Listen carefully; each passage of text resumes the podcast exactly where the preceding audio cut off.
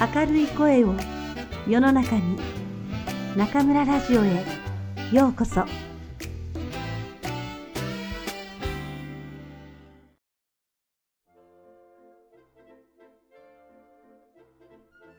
窓際のトットちゃん黒柳徹子。大冒険。行動での野宿の次の次の日。とうとうトットちゃんの大冒険の日が来た。それは安明ちゃんとの約束だった。そしてその約束はママにもパパにも安明ちゃんの家の人にも秘密だった。その約束がどういうのかというとそれはトットちゃんの木に安明ちゃんを招待するというものだった。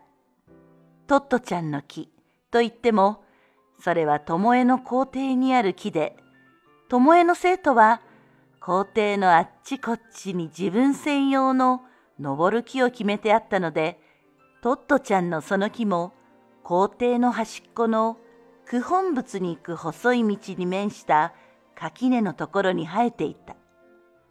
その木は太くて登るときつるつるしていたけどうまくよじ登ると下から2メートルくらいのところが二股になっていてその股のところがハンモックのようにゆったりとしていた。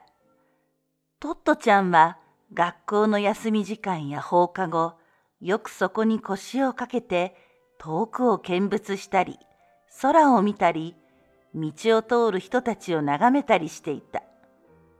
そんなわけでよその子の木に登らせてほしいときは、ごめんくださいませ。ちょっとお邪魔します。というふうに言って、よじ登らせてもらうくらい、自分の木って決まっていた。でも、安明ちゃんは小児麻痺だったから、木に登ったことがなく、自分の木も決めてなかった。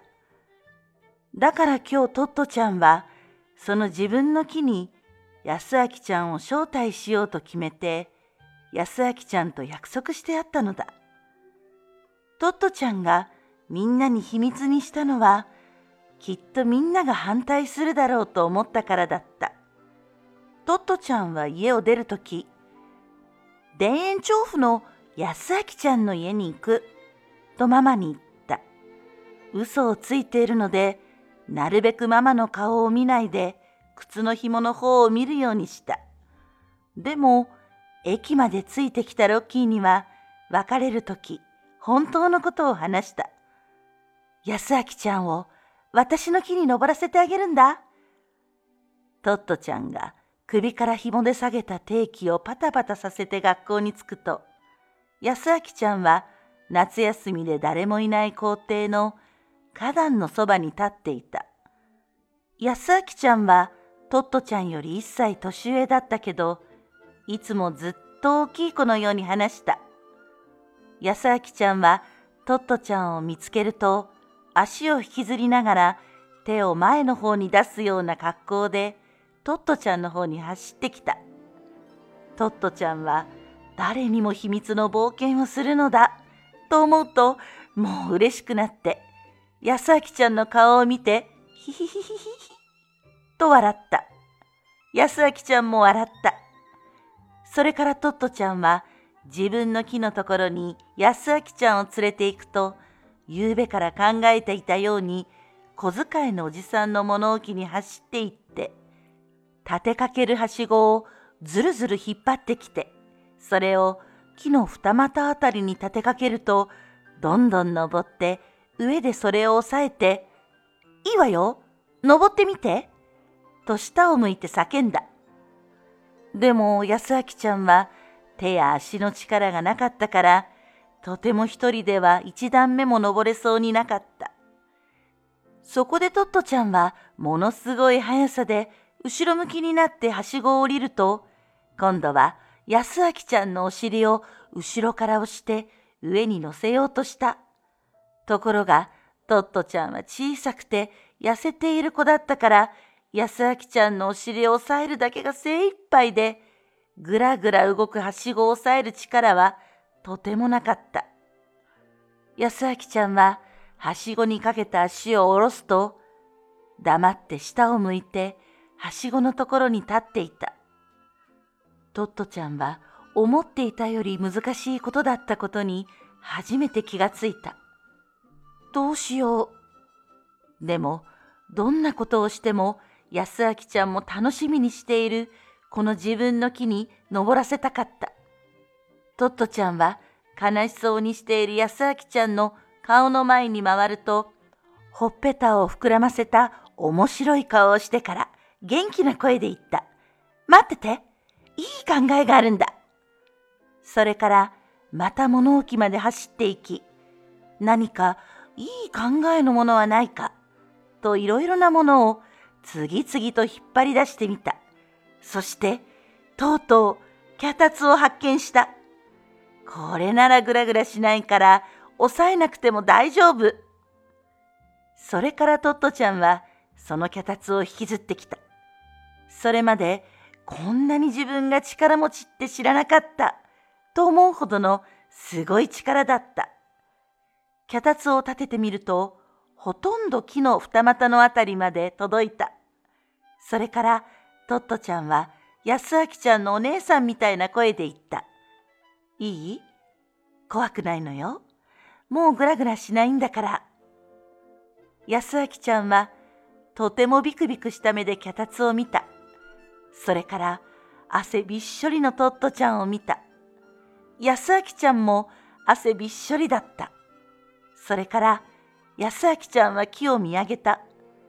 そして心を決めたように一段目に足をかけた。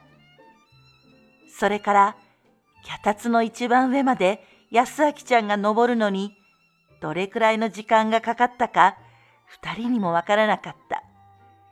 夏の日差しの照りつける中で、二人とも何も考えていなかった。とにかく安明ちゃんが脚立の上まで登れればいい。それだけだった。トットちゃんは安明ちゃんの足の下に潜っては、足を持ち上げ、頭で安明ちゃんのお尻を支えた。安明ちゃんも力の入る限り頑張って、とうとうてっぺんまでよじ登った。万歳ところが、それから先が絶望的だった。二股に飛び移ったトットちゃんが、どんなに引っ張っても、脚立の安明ちゃんは木の上に移れそうもなかった。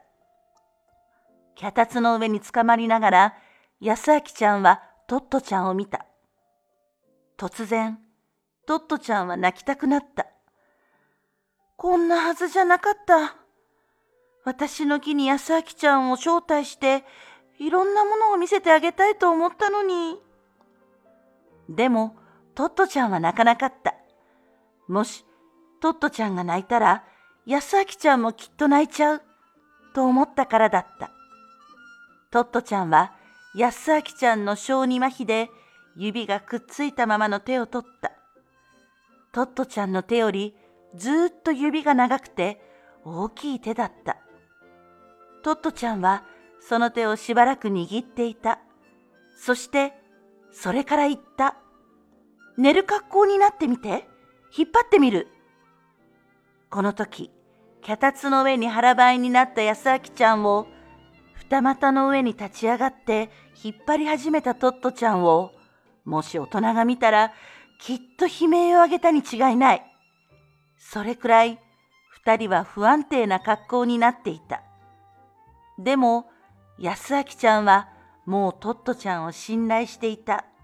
そしてトットちゃんは自分の全生命をこの時かけていた。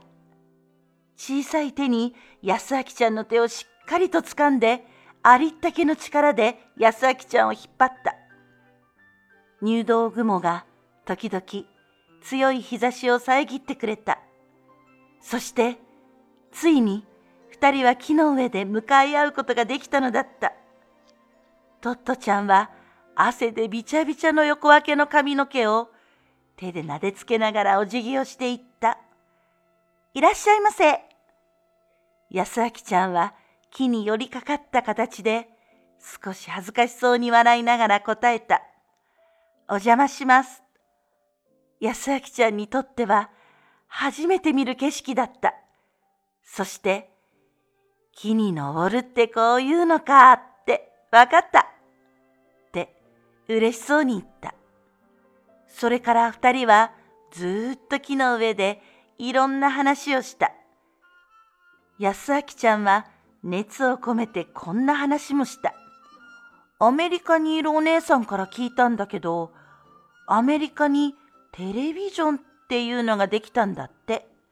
それが日本に来れば家にいて国技館の相撲が見られるんだって。箱みたいな形だって。遠くに行くのが大変な安明ちゃんにとって、家にいていろんなものが見られることがどんなに嬉しいことか、それはまだトットちゃんにはわからないことだった。だから、箱の中からお相撲が出るなんてどういうことかなお相撲さんって大きいのに、どうやって家まで来て箱の中に入るのかなと考えたけど、とっても変わっている話だとは思った。まだ誰もテレビジョンなんて知らない時代のことだった。トットちゃんに最初にテレビの話を教えてくれたのは、この安明ちゃんだった。セミが方々で鳴いていた。二人とも満足していた。そして安明ちゃんにとっては、これが最初で最後の木登りになってしまったのだった。